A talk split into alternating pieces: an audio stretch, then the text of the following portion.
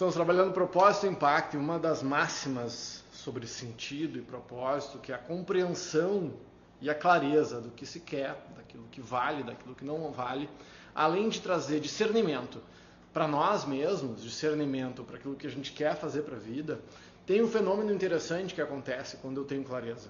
Clareza do que vale para mim. É que eu começo a ter discernimento e um senso maior de justiça, não só para mim, mas para, as pessoas, com, para com as pessoas à nossa volta.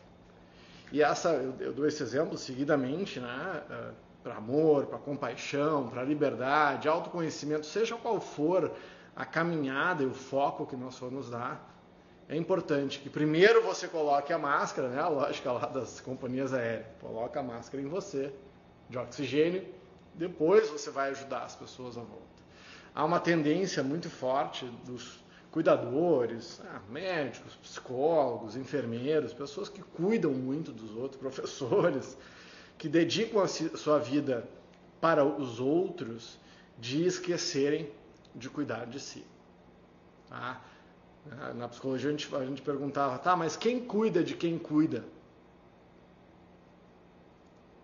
Porque se o drive é cuidar do outro, e no início da vida, enfim, quando nós somos mais jovens, é, acontece muito isso. Eu recomendo vocês assistirem o TED Talks da Shonda Rhimes, espetacular. Ah, quando nós somos mais novos, tem mais energia, os hormônios são mais em dia, ou seja, tem mais pujança, independentemente de qualquer coisa, a vida mais nova, ela dá conta muitas vezes de menos cuidado. Por quê? Nós falamos bastante sobre isso no final de semana de aprofundamento. Como a gente tem muita potência, a gente não dá conta, a gente não se importa muito com as interferências. Né? Ah, falamos bastante, exaustivamente, né? eu e a Adri, nesse final de semana sobre isso, né, Adri?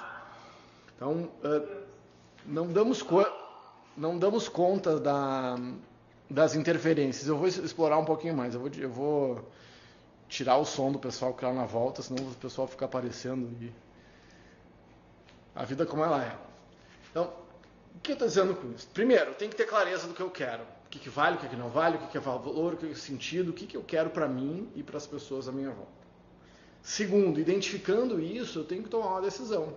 Quero ou não quero executar o meu propósito? Eu tenho esse talento, tenho essa condição, tenho essa potência, quero ou não quero? Ok. Aí eu vou avançando. Ah, identifiquei que eu tenho essa potência, mas eu tenho muitas interferências muitas interferências, interferências culturais. Basicamente, as nossas inter interferências elas vão chegar em alguma forma de medo. Tá? Mas isso é assunto para outro momento. Se eu e o que, que criou-se aí nesse mundo? E eu não sou exatamente contra, da, né, fala na psicologia positiva. Ah, mas a gente tem que botar o foco no positivo, a gente tem que botar o foco no positivo, a gente tem que botar o foco naquilo que a pessoa é boa. Isso é verdade mas é metade da verdade. É meia verdade. Porque a gente quer se iludir que a gente precisa colocar só o foco nas coisas boas. Colocar só o foco nas coisas boas é ignorar a integralidade do ser humano. Estou dando uma baita volta, mas vou chegar lá, tá? Quando eu identifico que tem várias interferências que impedem, nos impedem de ter uma vida extraordinária, seja o que isso quer dizer para você, se eu simplesmente, no primeiro passo, diminuir as interferências, você vai ver que as coisas vão começar a desabrochar.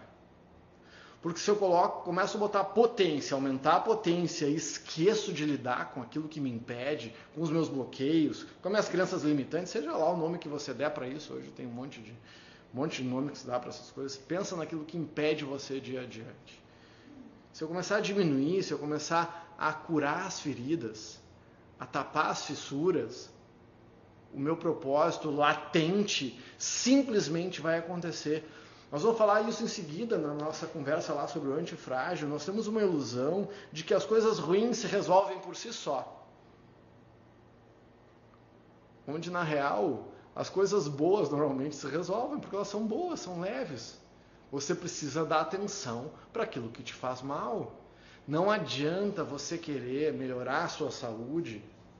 Né? Se você está lá com por exemplo, você está com um problema de gastrite. E essa gastrite pode ser um sintoma de um problema emocional, de estresse. Não adianta ficar tomando omeprazol. Não adianta ficar cuidando do sintoma. Precisa ir lá na causa. Então, se eu, se eu conseguir. E, e se eu estou com muita dor, por exemplo, muitas vezes eu preciso primeiro aliviar a dor. Daí eu vou atrás daquilo que está interferindo. Daí eu me curo. Bom, agora está tudo bem. Agora sim eu vou botar potência. Porque se, imagina, você tem um Fusca. Nada contra Fusca. Tá, mas em vez de trocar de carro, é, você vai lá e põe um motor de Ferrari num Fusca. Se você andar 10 por hora, 20 por hora, nada vai acontecer. Agora, se você acelerar muito, o seu, o seu carrinho vai se destruir, porque não tem condições de dar conta daquela potência. Lembra da propaganda da Pirelli? Potência não é nada sem controle. Ah, eu, eu sou reticente com essa palavra de controle, vocês, vocês sabem disso. Mas a ideia é um pouco essa. Eu preciso ter clareza, clareza do meu propósito. Tá? Essa palavra também caiu, né? todo mundo fala sobre isso. Eu gosto de sentido, o que, que, o que, quais são os meus valores, que sentido eu dou para a minha vida, mas não adianta só eu colocar foco no positivo. Isso é uma falácia. Uma falácia neo-autoajuda. Inventei isso agora de autoajuda. Você é feito da sua integralidade, você é feito dos seus talentos e, das falta, e da falta deles. E nós temos muito mais falta de talento do que talento. Isso não é, não, não é nenhum problema. Imagina, pensa lá em todos os talentos que existem no mundo. Musical, corporal, lógico, matemática, capacidade de fazer conta, de se relacionar com as pessoas. Pensem lá nos, em quantos talentos, possibilidades de talento existem. Ok? Quantos você tem? Eu tenho muito poucos. Se eu for ver as possibilidades que eu deveria, que eu, que eu, de coisas de talento. Bom, então identificar o meu talento, óbvio que é o meu talento, é o meu drive. Isso é o que me move, que faz, que me dá tesão, que faz a minha alma brilhar, que faz brilho nos olhos. Agora não adianta eu botar foco na minha potência e esquecer que eu tenho uma âncora em cada pé. Se você simplesmente desatar a âncora dos pés, você vai andar mais rápido e mais leve. Não precisa trabalhar a potência, pelo menos no primeiro momento.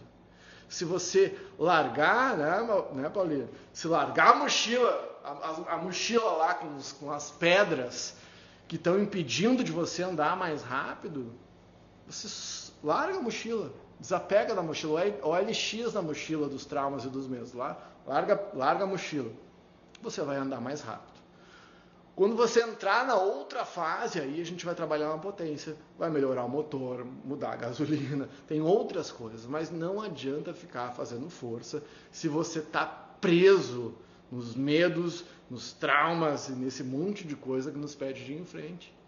E aí, uma vez conseguindo aceitar que você tem vários grilhões, tem várias, várias âncoras segurando, aí você consegue se livrar delas. Ah, mas eu me apeguei. Bom, o que eu posso fazer? Aí a gente se apega, a gente se apega até as coisas que não são boas. São nossas, né? As coisas que não são boas são nossas, então a gente se apega. Gente, por hoje é isso. Manda esse videozinho aí para quem está precisando cortar as âncoras que estão impedindo você de andar mais rápido. Beijo no coração.